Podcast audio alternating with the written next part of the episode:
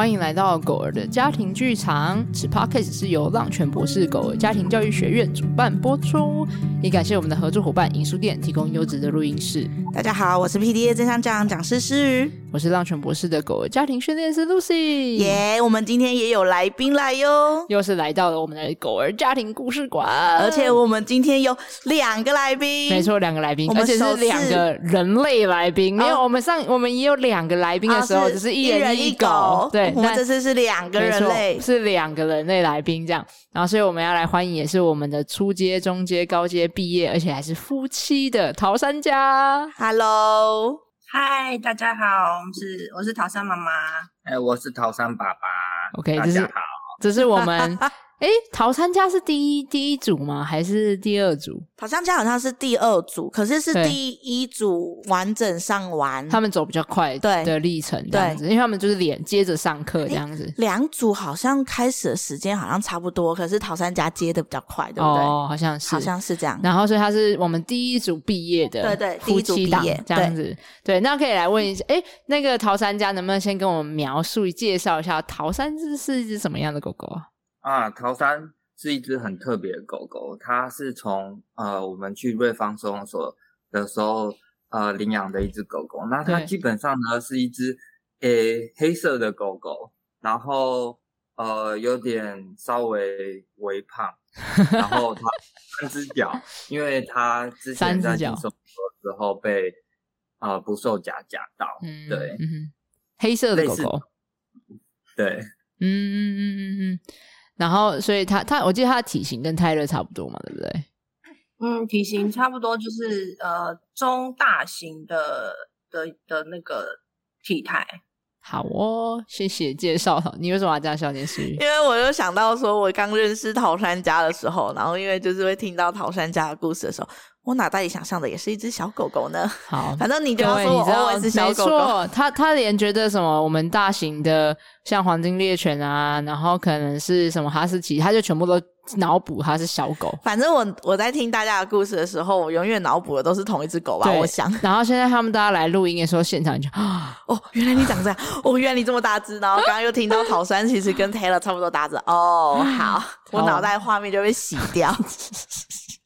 我的错，我的错。好啦，我们要回来问一下陶三家，哎，可以问一下为什么你们当初会想要报名我们正向教养课程吗？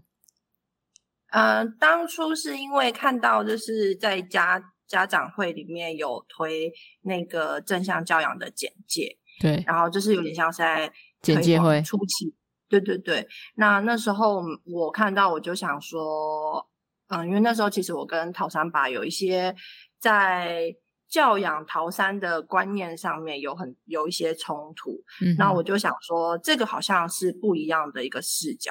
那我就想说，先去听听看。听完以后发现就是蛮适用的，所以我们就报名了。所以那个时候是只有桃山麻参加简介会吗？陶三爸没有？对，那个时候只有我。哦，所以那时候已经在家长会了，就是代表说在参加真相讲的课程之前，就已经有参加过其他浪泉博士的讲座的课程。对，啊，对对对，没错。哦，那那是什么让你就是听完简介会之后觉得，诶好像是一个值得可以来听听看或者是学习的东西。嗯，时间有点远了，但我 真的蛮久了，其实已经应该超过半年，超过超过。不止哦，去年以上一年了，差不多一年了。哦哇，因为它是很早期的第一批，对对对对对对，哦，真的耶。对，嗯，但我我觉得就是正向这个东西给我当时的感受是比较能够。解决呃当下有冲突的时候，可能可以用到的一个工具，因为在那个时候，我们为了狗这件事情，其实已经争吵很多次，就是可能对于他的一些教养的一个方式，那有了这样的工具，我就会觉得说，哎，是不是试试看这样子的方式可以改善我们之间的关系？哦，所以你带来的问题意思是觉得跟。陶三把那时候对于教养的观念，或者是你们的想法，其实是有一些不一致的。然后你觉得这样教养好像可以帮助到你们，那这也是为什么陶三把后来也会一起来嘛，就蛮特别。你们怎么会想要一起报名？我蛮感谢他的，你要不要说说看？我我也补充说明一下好了，就是呃，当当初因为他是是他去参加那个说明的嘛，对，然后我们有参加，不过他在跟我介介绍这个课程的时候，其实我是抱着就是半信半疑的一个角度，因为呃，对于我来讲，呃，应该说桃山是我养的第一只狗，那我所接触到的养狗的知识，可能就是。呃，比较传统，不不论是来自于传统媒体啊，或是网络上的一些呃知识，都是，嗯、比如说，哦，你就是给他吃的东西啊，然后有给他水喝啊，这样就已经感觉很好足够了，这样，嗯，对，那你满足他的一些就是基本的生理需求，然后就可以了。但这样子的概念跟桃山妈妈其实差异很大，而且跟桃山本身自己的意愿其实也差异蛮大的。嗯、所以那时候桃山其实在家里，就是他自己在独自在家里的时候，其实有出现一些就是问题存在，而这些问题导致了我跟马呃桃山妈妈就是常常会在吵吵架，就说啊他这样做不对啊，就是怎么样怎么样之类的。嗯嗯，所以。我后来就是想说，OK，既然我们是共同照顾者，应该要有一个共同的想法，不然其实桃山自己也会就像多头马车一样，就很混乱。嗯、那所以我就决定来上这个课，跟他一起来上这个课。哇。我觉得就是这是一那种夫妻一起来上课的时候，可以更能够聚焦。等一下我们再回来聊这个，你们觉得一起上课对你们的帮助会是什么？这样子。不过我想，因为既然你说提到，你说那时候在跟除了教养你们的沟通上面，可能有一些还没找到共同的方向以外，你说在跟桃山的相处过程中有遇到一些困扰，你们愿意跟我们分享吗？啊，是这样的，就是那个，因为因为那时候桃山就是。我觉得他可能没吃饱吧，或是或是有一些需求没有被满足到，所以当我们出去的时候，他就会呃乱咬东西。那其实我先不讲说，我我我现在其实知道为什么啦，但是我先不要跳的那么快，就是他会乱咬。桃山爸不想剧透。例例如我们啊那。呃，这些课程可能要上正向教养课程才会知道哦。很 会，很会。开玩笑，那个就是他会咬一些，比如说我们的衣物啊，或是桌子上的一些小东西啊。对。大的话，甚至到呃一些垃圾，比较大型的垃圾，然后还有一些就是我们的文章之类的东西。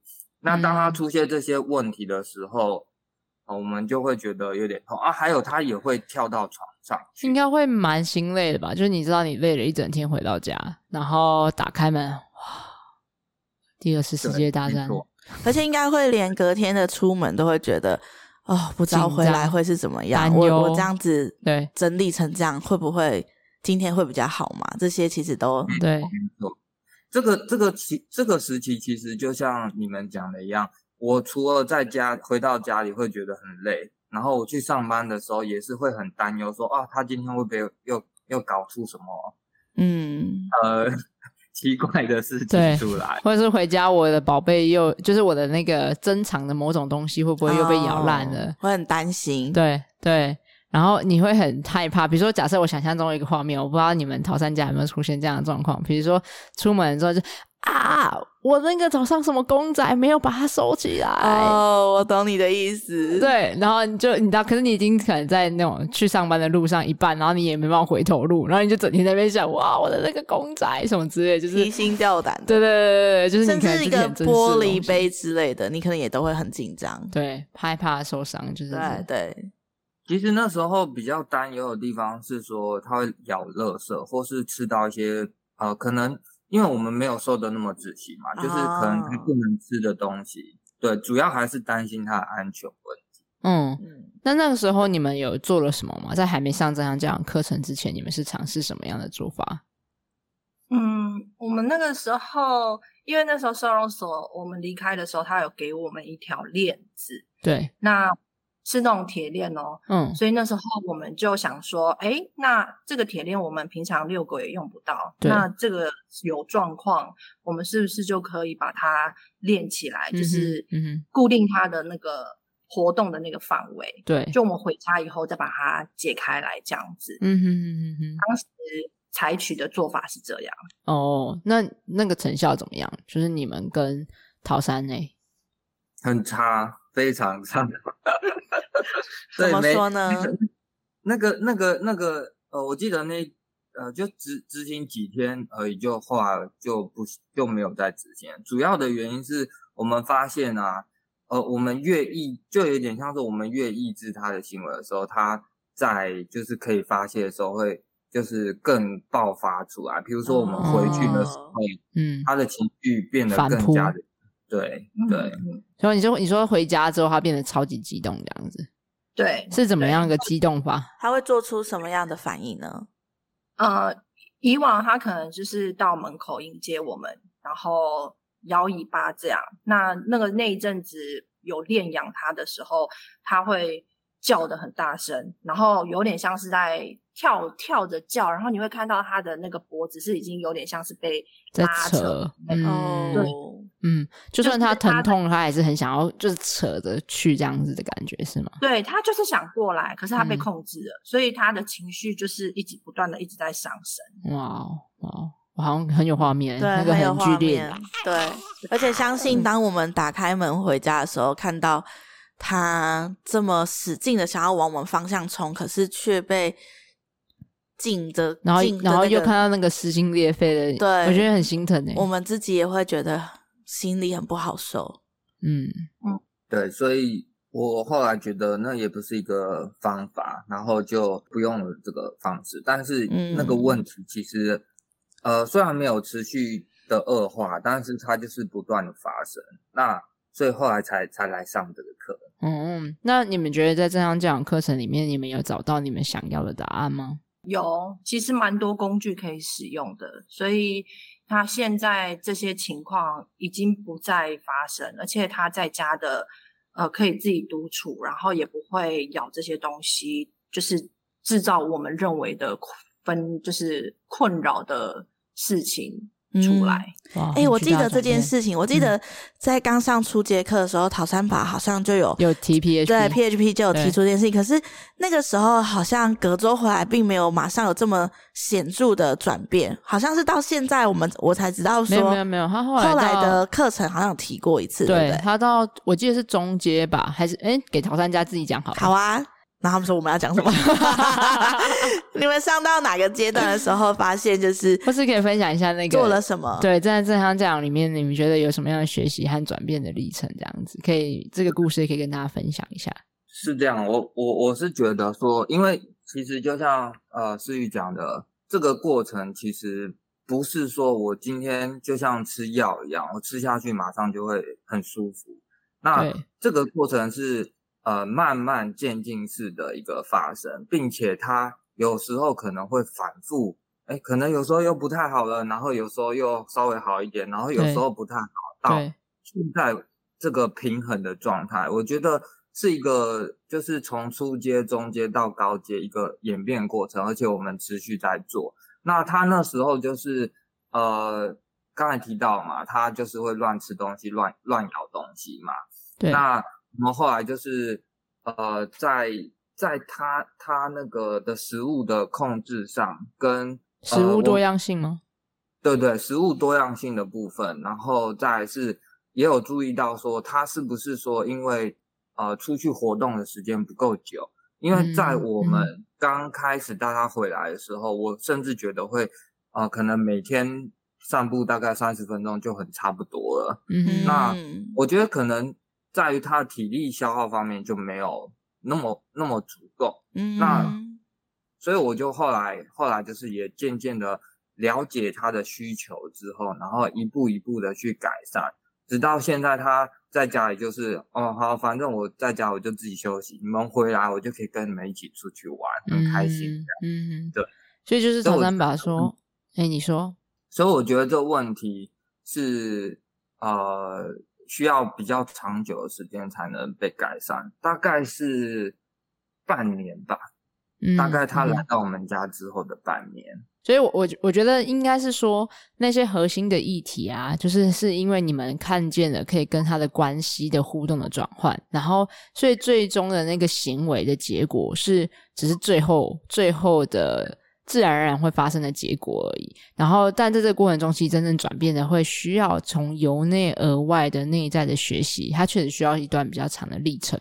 就是不是只是去抑制那个行为本身，而是你们有看到他在那个行为之下，他有他想他还有什么需求没有被满足到，或者是他就像你们刚刚说的，他的体力的部分啊，还有就是你们有照顾到这部分，所以就变成我们其实不是在解决那个问题，而是我们照顾了他的需求，而那个问题就自然而然就会不存在了。对，但我猜中间应该还有非常多，不只只是照顾需求而已，还有很多的关系的照顾和关系的互动模式的改变。然后才能够让双方是相互合作的，而不是我要跟你索求更多，或者是哎，我已经为你付出这么多，就是在计较着，哎，我付出三十趴，你付出几趴这样子的来回，而是双方是彼此在投入共创一起生活的样子，那种合作的样貌这样。然后我觉得我也想讲一个，就是为什么说这样讲的是那个倒吃甘蔗的教养，就是你看你前面确实花了就是半年的时间，这个。心路历程确实不容易嘛，你需要花投入蛮多的时间、精力学习，然后跟狗狗实质上去做很多的行动、生活的调整和改变。但是现在桃三几岁了？嗯，他现在是七岁，七岁嘛，对不对？然后你看，接下来你这这些已经因为你花了半年的时间，但你可以接下来用十几年的时间。至少十年嘛，然后就是你变得是可以有一个好好，就是因为有半年的投资，而让可以你接下来找到的是你们一起舒服的关系和生活的样貌。所以我们就说，为什么这样讲是一个倒吃甘蔗的教养的模式？诶、欸，但是你说到这个啊，我很喜欢刚刚桃三爸爸提到的那个，就是其实他在这个整个过程中不会马上就变成是一个平衡的的状态。他刚刚有提到说，他们在这个过程中也还是会有反复的时候。可是最后，最后还是会走到那个各自都觉得很舒服的状态。可是，所以我相信，在接下来的十年，也不可能一直都停在现在这个状态。对对，因为我们跟狗狗也都还在经历更多的东西。对，对啊，所以一定狗的需求和状态也会也会转变。对，也会因为年纪年纪而转变，所以一定也还会有那个偶尔反复的状态。可是，我觉得很重要的是，你们会相信说，不管怎么样，你们都会找到那个平衡点。内功，对，没错。我呃我我在这边我也想再分享一件事情，因为刚才呃思雨讲了一件事情，就是呃就是除了狗狗的行为它有发生一个改变之外，其实我们人的心态也有发生一个改变。因为像以前桃三如果偷吃，我我印象很深刻，有一次那个桃三在偷吃，以前桃三在偷吃东西的时候，我就会很生气，回来就是。呃，摆臭脸啊，或是跟桃三妈妈说啊，你看东西都没有收好，什么之类的，他越吃越胖，等等等等等等的问题。但是我记得有一次，就是呃，我们有上那时候好像是初阶还是中阶吧，我有点忘记，已经有开始接触课程了以后，我看到陶，我们用那个远端看到陶三在偷吃东西的时候，其实我那时候就在笑说，哎，你看陶三要偷吃东西哦，这样子会越来越胖哦。我就是用了一个不一样的心态去面对了这件事情，嗯嗯、然后，然后再去处理这件事情。对、嗯、我觉得，其实人的心态也有所改变，就是同样一件事情，都是他吃偷吃东西，但是我去看待或是看面对这件事情的时候，用了不同的心境。哇，我这里有好多好奇哦，就那个第一个好奇是，那那个心境转换怎么来？然后第二个好奇的事情是，那心境转换之后，对于你们就是人和狗相处，或是对整个家庭的相处，有什么帮助吗？这样好多好奇。呃，我觉得从两点来讲，一个是我跟桃山妈妈关系，我觉得就有很大改善，因为其实桃山妈妈她对于狗吃东西，她本来就偷呃吃东西这件事情，只要不要是吃到很危险的东西，基本上就是呃觉得还好啊。那如果我也用同样心态去看待这件事情的时候，其实我跟他之间的关系就不会那么紧张。那再来是我跟桃山之间的关系，是我就我回到家就不会就是摆臭脸给他看，我就说我就会摸着他说：“哎呦，有人今天偷吃东西哦。”用这样子的语气去有点去调侃他。所以我觉得，哎，他虽然他他也会摆出一副可怜兮兮的样子。对，但是他知道他错了，但是我就没有责骂他。我觉得用这样子的方式，我跟他也没有，呃，应该说用这样的方式，我跟他，呃的关系也不会那么紧张。我觉得对于他来讲，他是一个比较放松的状态。嗯、那至于下次会不会做，我觉得频率是有下降的啦。嗯，对，在那、嗯、那一阵子的时候，这样子。对，所以你的意思是说，因为换了一个心态来对待人狗的冲突的时候，就是因为你们其实应该同步在做其他的事情来解决这个问题，可是。本来就不可能会一步到位嘛，并不会你今天改变了一个模式之后，哦，他下一秒就不再做任何，就不再做这件事情。如果这种通常就不会是真正由内而外的学习的，嗯、就他需要一些历程。那在历程，你是在尝试一些其他的做法来彻底的从根本的解决和改善这个问题的同时，它也就会发生。那发生的时候，我们要怎么去面对它？我很喜欢陶三把说这件事情，就是那这个时候我们可不可以换一个方心境来面对说？啊，我相信我们现在正在用适合我们的方式在学习和成长，可是。就是就像每一个人学习，和像小孩学习一样，你一定会犯错。那犯错就是一个必经的学习的历程。那我们怎么用一个幽默的态度，或者是一个哎诶很正面的看待啊？这就是很很自然而然会有的学习的历程。然后这会让整个家庭氛围会变得是更加轻松的、自在的，然后是有包容性的那种感觉。嗯。哦，我以为你要接，你说嗯完吗？对啊，我还在思考。OK，那我可以问一下，那你们的心境上是怎么转换的吗？心境上就是从当初的呃很生气啊，很沮丧啊，然后转换到就是状态其实是很轻松，然后不容易，我觉得是心情上会比较平衡，比较不会有。呃，起伏这么大，说，哎，看到什么事情就很容易气就起来了。嗯嗯，对。那会有这个这个心境上的转变的那个契机，或者是你的想法是什么，而让会有这个转变呢？我觉得很多条件其实就是同理他，站在他的角度去思考这件事情，他为什么会想做的时候，这样子的前提。下我就比较不会这么容易先有一个先入为主的，就是套在我自己的想法说，诶，他怎么可以偷吃？他怎么可以做这件事情？所以我，我我觉得理解他这件事情，我就会看到他背后的需求。然后，其实他是因为，呃，可能我们出门了，因为刚来我们家，所以我们出门他很他有点不习惯，就是他想我们，对，对，所以我们从这些。呃，就是上课之后用到这些工具之后，发发现说，哎，其实改善了关系跟彼此的亲密度。嗯嗯嗯，所以陶三妈说到，就是他你们练习的换位思考，然后也去同理，然后也看见这个行为背后狗狗真正在说的讯息，他在说的话，就包含需求啊、情绪啊。那这时候我们可以去理解他，从根本的去照顾他，这样。那我再猜了，我不知道有没有，就是有的时候人类的一个心境转换啊，也很有可能是我们先学会了怎么照顾我们自己的情绪啊，因为我们的情绪被照顾好了，所以我们更有余裕和力气来去看见另外一方他在说些什么，和他在想些什么，和他的感受会是什么。你们有类似的体验和经历吗？有。我我觉得这个提醒我一件事情，我们在上课的时候有有提过一个叫做“爱之水”的的东西。嗯、对，那那我们每个人都有这个爱之水，所以啊，每天的那个 quota 都是一定的嘛，那不可能再多，除非你再去加嘛，你要发生快乐的事情。对，那但啊，我我我觉得我在之前没有体验到这件事情的时候，我因为我是一个比较。就是喜欢比较压抑自己的个性，就是如果遇到不喜欢的事情，我都会比较忍耐，然后呃比较不会去跟对方说。那我觉得事情过了就算了。但是其实这件事情虽然过了，然后但是但是它还是压抑在我的心里面。那你的爱之水就扣持这样，那每天这样一直扣一直扣，总有一天它会被扣完。那当你没有去认知到你被扣完之后该怎么去做的时候，你就会突然爆发。那以我来讲的话，我可能就会突然觉得，哦，陶三好烦哦，怎么一下又咬这个，一下又咬那个，然后一下又吃这个，一下又那个，然后在外面又在那边谁来谁去，又不知道在干嘛。嗯，嗯，然后不赶快回家，我可以好好休息一下，这样。然后有时候也会对陶三妈妈爆炸。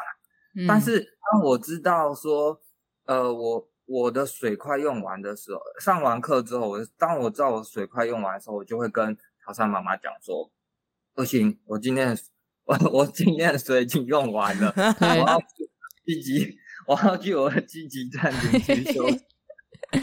很赞很赞，很多工具可以补自帮自己补水这样。但我真的很喜欢唐三马说的这个概念呢，因为就是你知道，我很喜欢一句话：当你觉得这世界上都让你觉得很阿杂、很厌烦的时候，嗯、就代表你太累了。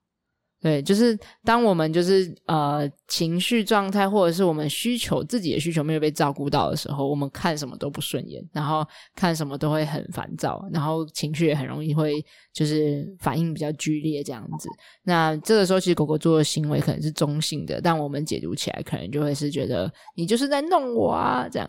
但反而如果我们今天照顾好我们自己的需求，我们就可以看见啊，它正在它自己的状态和历程中，比较有那个力量可以。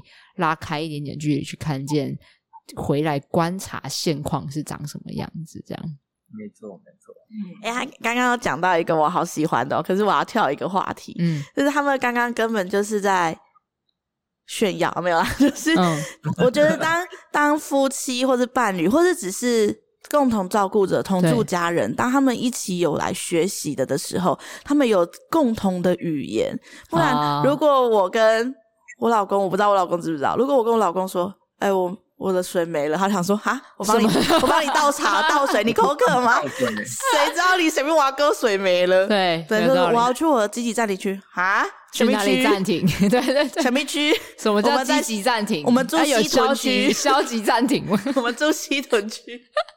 所以我的意思是，当有一个共同语言的时候，可以对方可以马上 get 到、哦，他完全可以理解，对，然后完全知道说，哦，你现在的状态是什么，你现在的需求是什么，你现在要做的事情是什么，而我可以帮忙你的是什么，就完全的。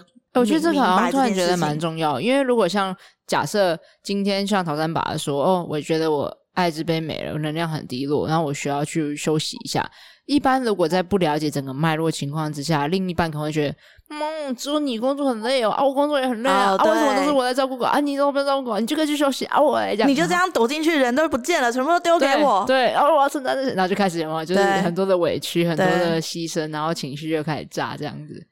你们有有有，这有让你们想到什么吗？一可能你们的相处模式有因为这样而变得不一样吗？就是因为上课完之后有变得不一样吗？有啊，一定有，因为。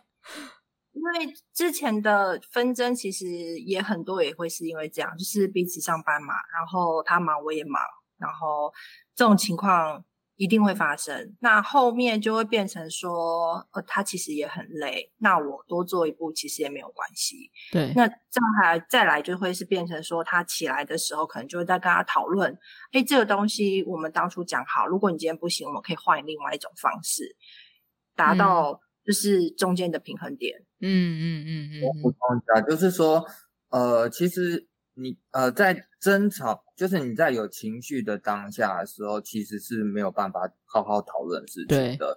所以我们后来就是有一个共同的方式，就是说，好，有一些事情我们讨论到一个段落，但因为大家都有情绪了，那现在也没有解决方式，那就是先休息，然后后续大家再。把这件事情拿出来再讨论，看怎么样解决。嗯，对，像是呃，可以就是可能隔天用文字的方式条列式的叙述重点在哪里，然后或是需求是什么，然后或是当面想办法解决。那当真的没有办法解决的时候，就是两边的平衡嘛，就是找一个平衡点去做到这样子的一个。呃，叫恐怖平衡吗？好像不是，就是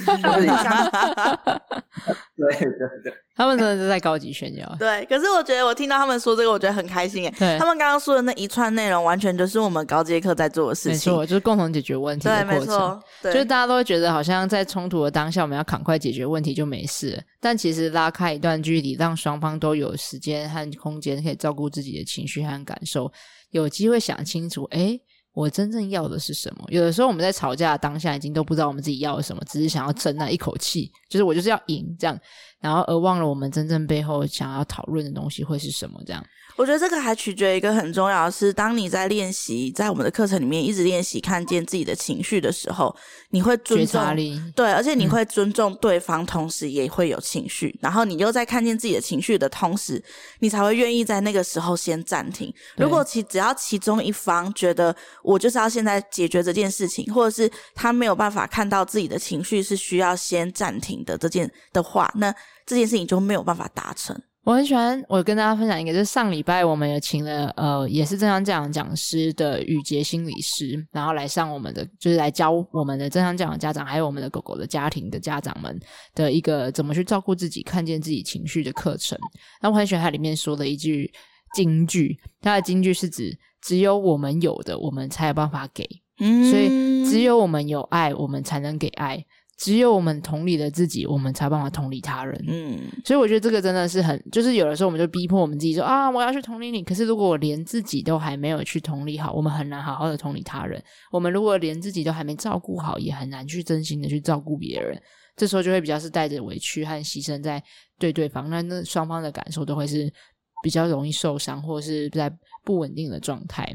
然后，所以我还蛮喜欢他们，就是刚才思雨讲到，然后还有刚才桃山跟桃山、桃山马跟桃山把说到的事情是，诶，他们其实能够拉开一段距离，给彼此时间，都各自照顾自己的情绪，而也同理韩龙对方也会有需要照顾情绪的时刻，这样。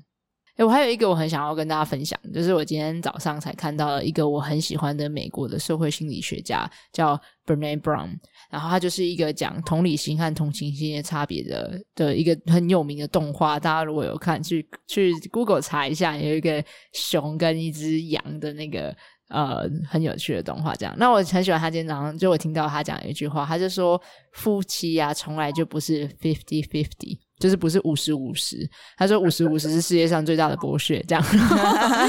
然后我让我解释一下是什么？哎，陶三宝，你你很认同吗？我说我非常认同，因为。我在我们家，桃山妈妈是八十，我是二十。万家。好，没有没有没有，我那先让我解释一下这个意思是什么。他不是说谁讲话比较大声的意思，他的意思是说为这个家付出的，我们不会不并不是永远是呃我付出五十，所以你付出五十。因为当如果我们今天想着对双方要付出各五十的时候，因为人生并不会长这样子，一定是啊、哦，我今天好累哦，我只能够付出二十。然后这个对方就说：“哦，没关系，我会 cover 你八十这样。”然后或者过一阵子是换另外一方说：“哦，今天不行了，只剩下三十趴能量，没关系，我帮你 cover 七十。”但一定也还有很多的时候会是：“哦，我只剩下二十五趴了，哦，怎么办？我也只剩下三十趴，那我们两个加起来才只剩下五十五趴，该怎么办呢？”这时候有办法坐下来讨论说：“好。”那在双方都只能付出五十五趴的时候，我们有哪些计划和规划和方式，可以让我们彼此不要互相伤害，而是可以让我们可以找到一个让我们度过这一段，就是算是比较低能量状态的状态。然后我觉得很喜欢这个概念，因为如果今天我们永远都是在想着，哎、我要付出五十 percent，你也要付出五十 percent，但今天我只能付出二十 percent 的时候，我就会觉得很内疚哈。我只我只能付出二十 percent，然后当今天我要为对方付出，我付出八十 percent 的时候，我觉得，哎、我都多付出三十 percent，你还这样，这样就是就变成是一种没有找到一个很是互相 cover 的双，就是平衡的状态。这样其实是因为真正的动动态平衡，而不是一个。你知道齐头是平等吗？硬硬的感觉，五十五十，而事实上是相互 cover 的这样子。哎、欸，你刚刚说的那个相互 cover，还让我想到另外一个情境是：当我今天很有 energy 的时候，我甚至是我可以跟你说，哎、欸，我今天觉得非常有精神，我还很有很有我的爱之杯很满，然后说我今天可以八十。可是也许你可以说，你也会说，哦，我今天也不错，我今天有很有五十哦，我就会跟你说，没关系，你今天先二十就好，你休息一下让我来，那你明天可能就会再更有力气。嗯、这也是另外一个可以。对，去平衡的另外一种方，另外一个面向。对对，然后我觉得刚才桃山爸和桃三妈在分享的时候，就让我想到这件事情，这样子。没有，他们一个二十，一个八十啊。你们要，你们要想，你们要讲刚刚那个吗？我是说，那个是对家庭的掌控权。赶快解释这样。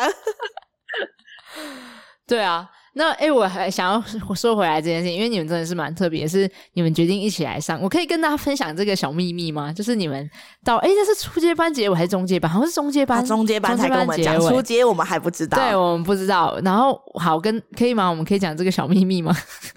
哦，可以啊，可以。他们知道我要讲什么小秘密？就是那个小秘密是他们在一开始初阶的时候，其实还不是夫妻，他们还只是情侣，对，还只是男女朋友。但我猜应该已经在讨论这个阶段了，这样。然后呢，他们就在中阶的最后一节，就是我们中阶第六周的结尾，最后一堂课。然后就跟大家讲说，我们今天还是前几天，还是那几天，反正就那几天，他就说我们今天去登记结婚，完成结婚这件事情。然后我说啊，恭喜！然后他为什么这么突然？什么之类的？对对对，我那时候超激动的。对对，然后陶三宝就说，嗯，陶三把通过考验，然后我们也才知道说，哦，原来原来我们这堂课程是一个测验。是一个对婚姻的那个婚前测试，对，对，对，变婚姻咨询这样子。陶三把，你们愿意帮我们多说点吗？那个心路历程是什么？或是为什么会有这样子的想法跟决定呢？对，嗯，就像呃一开始刚刚提到，在还没上正向教养之前，我跟他的沟通一直都是处在一个鬼打墙的状态，就是。他吼他的，我吼我的，我们两个一直都不在那个那个线上。我觉得我、嗯、我一直都找不到那中间的平衡点，频率不对了。对，然后那时候就一直在想说，我们还要这样子继续吗？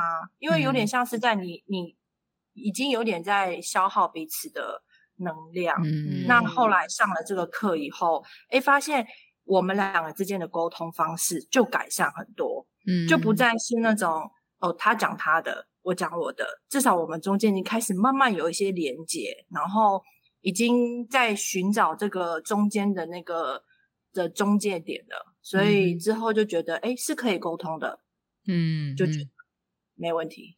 哇，那我想好奇问一下，所以是我们猜测的那样，就是出街的时候你们就已经有协协议要走入婚姻，还是其实出街的时候就还没有这个想法？我们其实在，在在一起的时候，就是以结婚为前提，所以一直都是在朝这个方向进行的。啊、那那那时候，据我们所知，陶三把好像也是知道他是要来参加这个课程，是有点像是接受测试，是吗？没有诶、欸、我不知道。哦，其实你不知道是不是？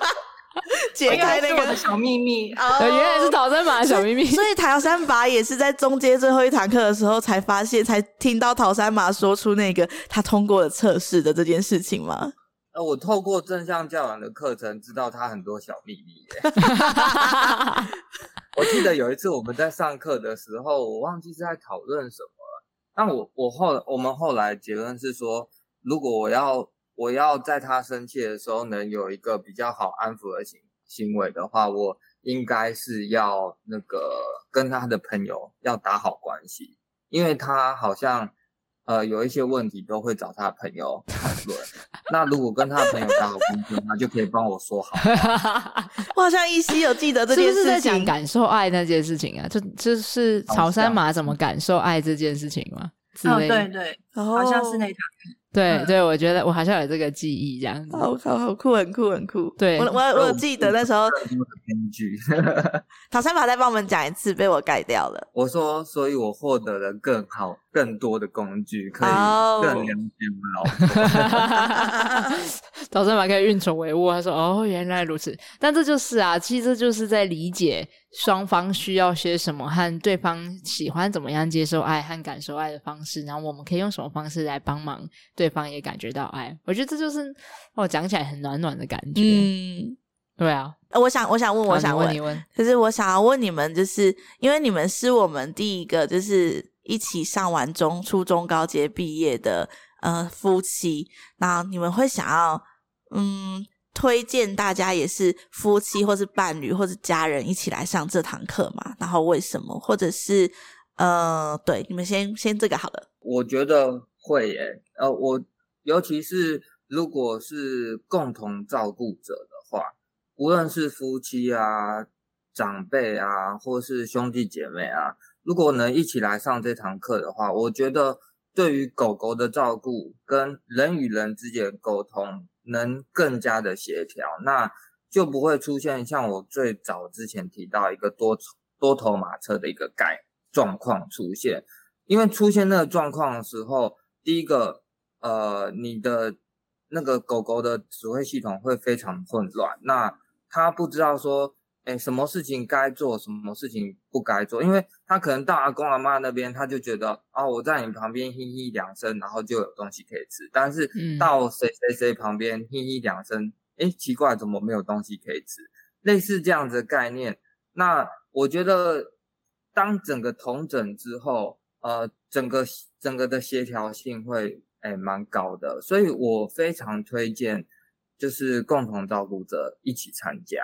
嗯，那我还想要问一下，如果因为我自己想象啊，如果是我要去参加这样子的课程，然后我要跟我老公一起参加的话，我其实会有一点点担心，跟有一点不安全感，就是会觉得，嗯，我会不会说什么？然后是我要去思考说。这个当下，我老公会听见，这个是我想要让他听见的吗？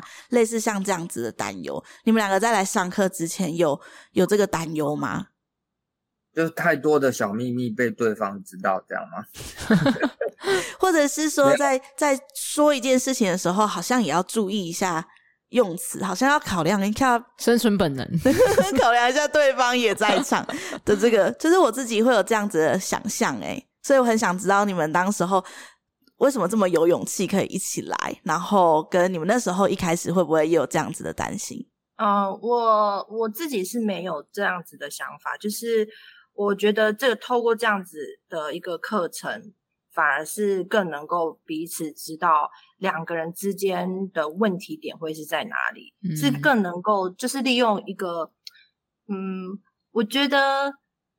用咨询的方式，如果你看，就像是国外会有比较常讲的，就是婚姻咨询嘛，其实他们是透过第三者。嗯，那透过也其实也是像这样的课程，就是透过一个第三方的一个一个管道，然后让彼此之间能够了解，诶，他的他的地雷在哪里，他的呃喜欢被被人家呃称赞的地方在哪里。就是类似这样子的一个地方，嗯、你就会更能够清楚的知道他的一个人格特质，嗯，跟心理的一些观念啦、想法的。所以在上这个课的时候，我会非常的极力的要求，就是陶三八一起来。其实也是因为我觉得透过这个可以让彼此更了解，然后不只是观念啊、教养方式啊，就是这些都可以达到就是一个状态的平衡。嗯，因为在课堂中其实是会有蛮多你们是各自进到，比如说不同的小组去。对，我我也想要提这个。对，就是你们是会个别拉开来的，然后也会有你们跟其他人的交流和碰撞。所以其实他但你们确实是在各自探索，然后但是又会回来大组分享，诶，你们在这个活动里面有什么样的学习和收获？然后这时候又可以有一些交流和碰撞。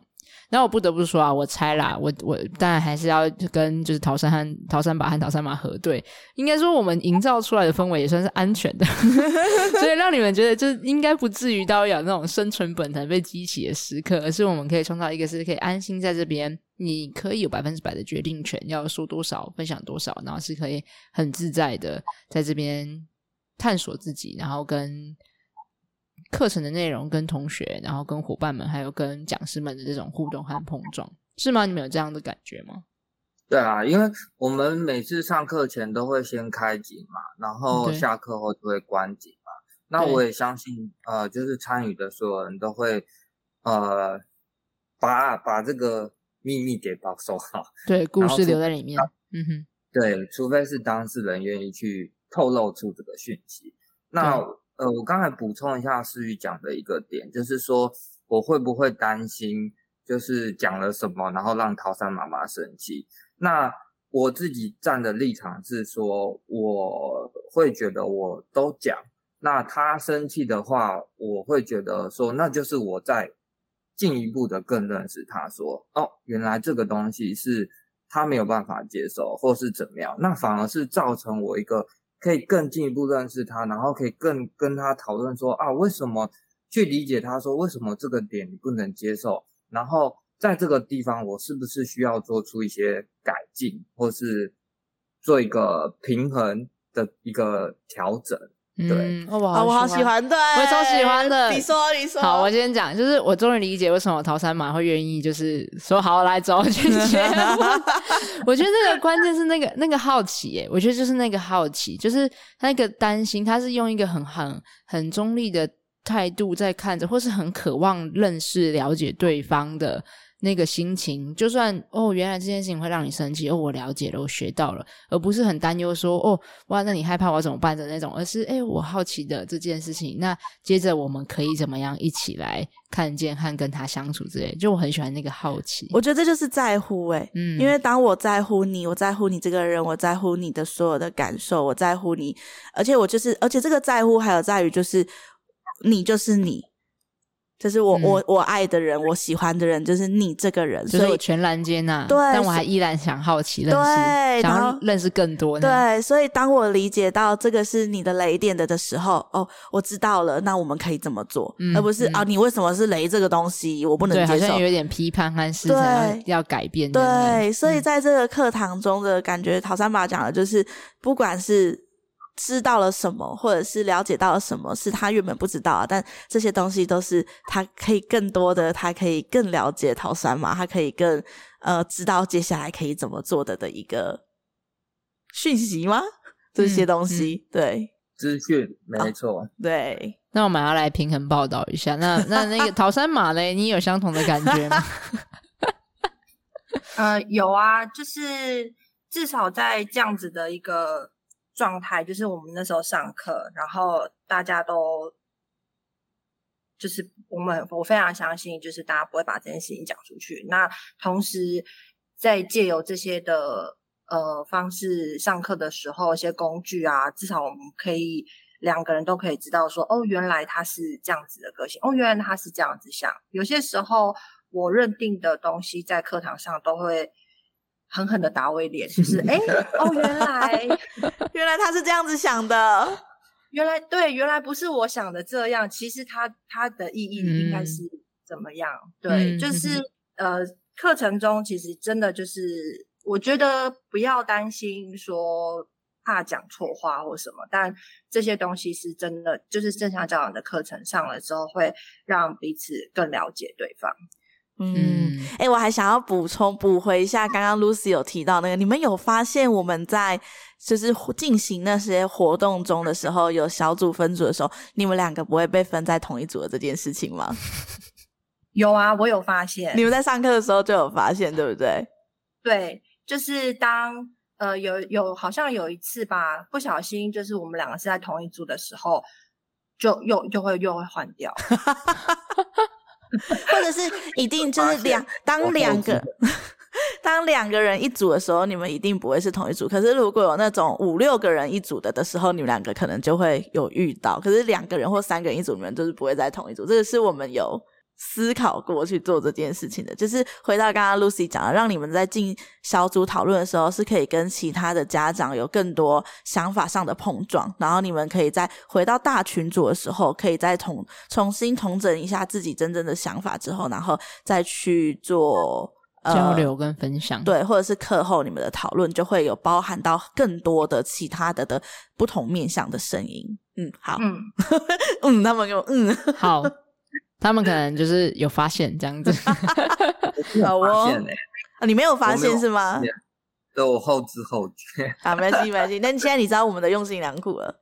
陶生马很投入在整个课程里面，是他是对，他就很认真的，就是诶现场来了谁，他就是认真的讨论的，然后把他的想法跟彼此就做交流，然后也很不吝啬的把自己的想法和感觉分享出来。那其实我觉得这是来参加正向教养可以学习收获最多的一种学习方法之一，就是可以把自己的想法和感觉分享出来，然后也会好奇的不断的询问。那这样子的沉浸式的学习是。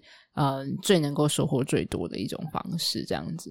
嗯，那最后呢，想要可以呃邀请一下桃三宝和桃三马，你们也可以个别说，就是你们觉得会推荐大家来上这样这种课程吗？觉得什么样的人适合，那什么样的人不适合呢？嗯，我觉得严格说起来没有不适合的人，嗯、就是你只要觉得。呃，你想要改善人跟人之间的关系，或者是人跟狗之间的关系，其实都都可以去上课。嗯，哦，我蛮喜欢陶三妈讲，因为正常讲其实就是一个关系的教养。好，我们的 focus 的主主轴，并不是像可能我们常见的在处理行为，而是我们很专注在关系，所以一定是双方的、双向的。所以我们讨论很多有效沟通啊，然后关系的，我们想要跟狗狗有什么样的互动的模式啊，其实都很 focus 在关系这件事情。嗯哼，嗯，没错。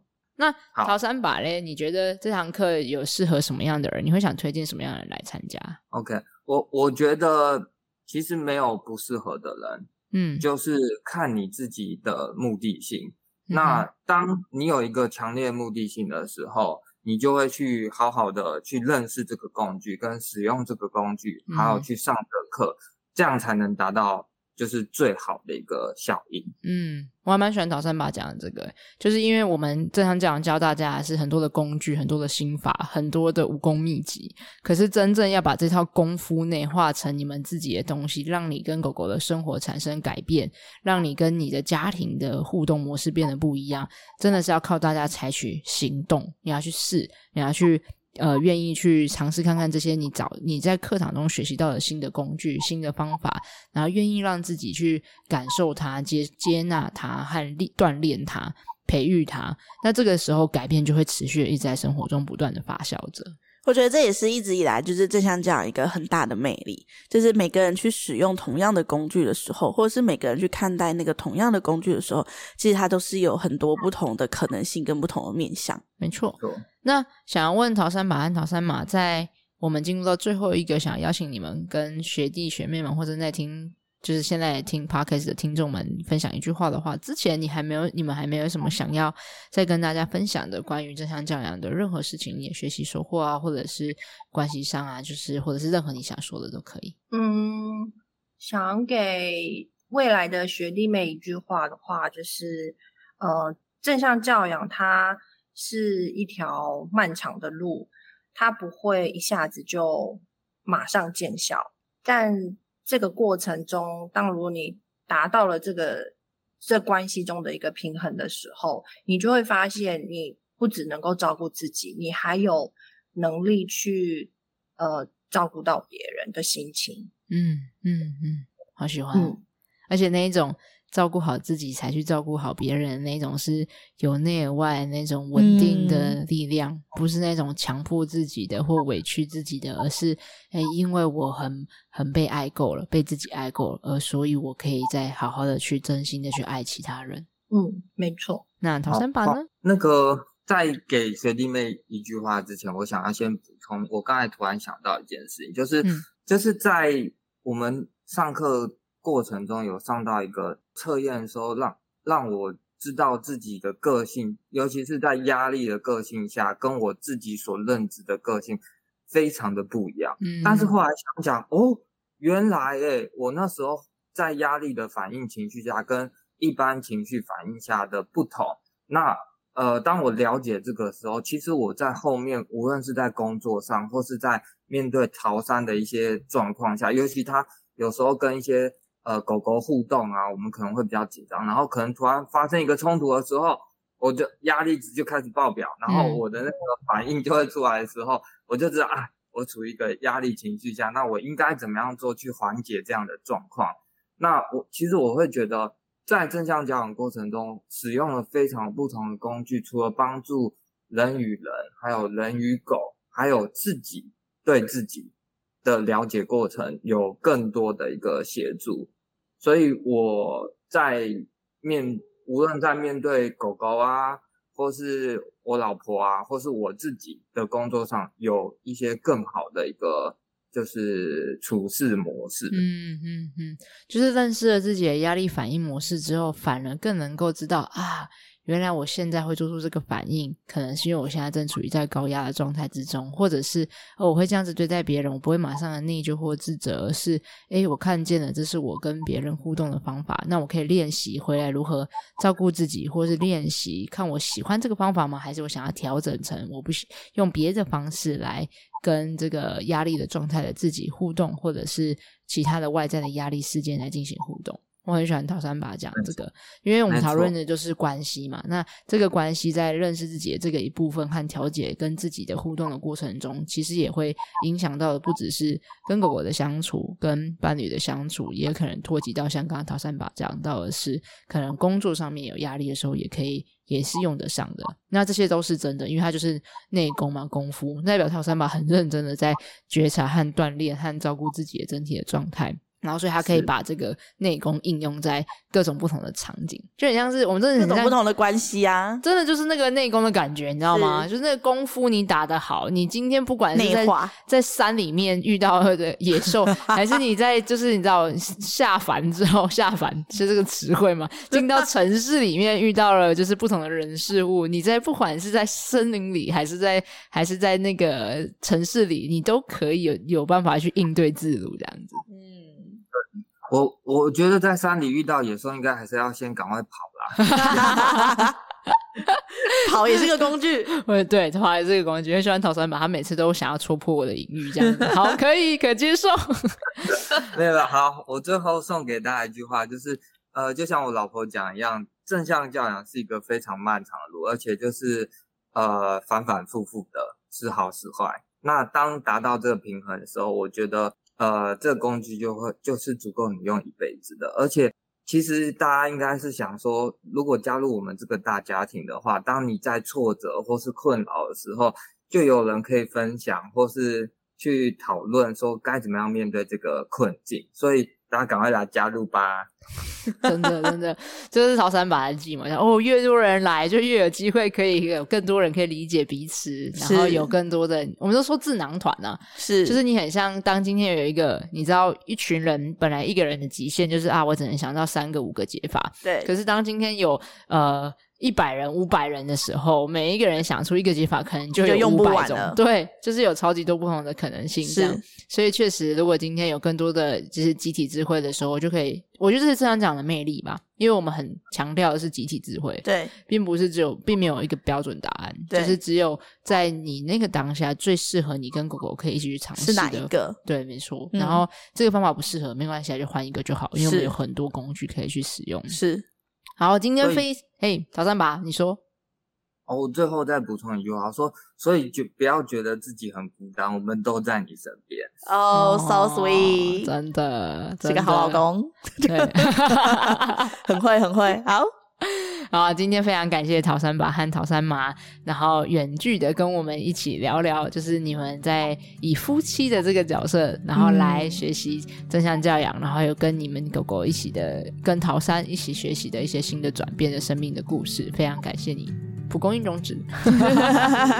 我相信应该也有很多的。